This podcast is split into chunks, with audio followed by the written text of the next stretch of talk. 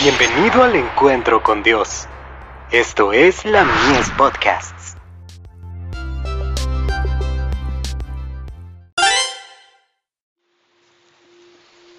Recibiréis poder. Tiempo para arrepentirse. Así pues, nosotros, como colaboradores suyos, os exhortamos también a que no recibáis en vano la gracia de Dios. Porque dice, en tiempo aceptable te he oído y en día de salvación te he socorrido. He aquí ahora el tiempo aceptable, he aquí ahora el día de salvación. Primera de Corintios capítulo 6 versos 1 y 2. Hermano P, usted pregunta si ha cometido el pecado que no tiene perdón en esta vida o en la venidera. Contesto que no veo la menor evidencia de que este sea el caso. ¿En qué consiste el pecado contra el Espíritu Santo? En atribuir voluntariamente a Satanás la obra del Espíritu Santo, Supongamos, por ejemplo, que uno presencia la obra especial del Espíritu de Dios. Tiene evidencia convincente de que la obra está en armonía con las Escrituras y el Espíritu testifica su Espíritu que es de Dios. Pero más tarde cae bajo la tentación, lo domina el orgullo, la suficiencia propia o alguna otra característica mala, y, rechazando toda la evidencia de su carácter divino, declara que lo que antes conoció como ser del Espíritu Santo era poder de Satanás. Por medio de su espíritu es como Dios obra en el corazón humano.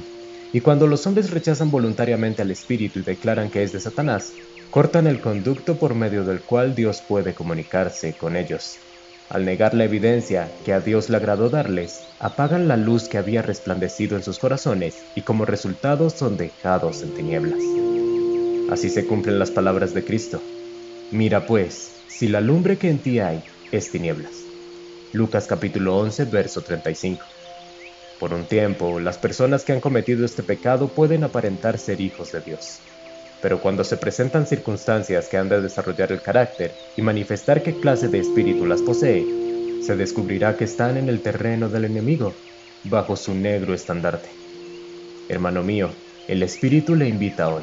Acuda de todo corazón a Jesús. Arrepiéntase de sus pecados. Haga su confesión a Dios abandone toda iniquidad y podrá acogerse a sus promesas. Mirad a mí y sed salvos. Isaías capítulo 45, verso 22. Es su misericordiosa invitación. Joyas de los Testimonios, tomo 2, páginas 265 y 266.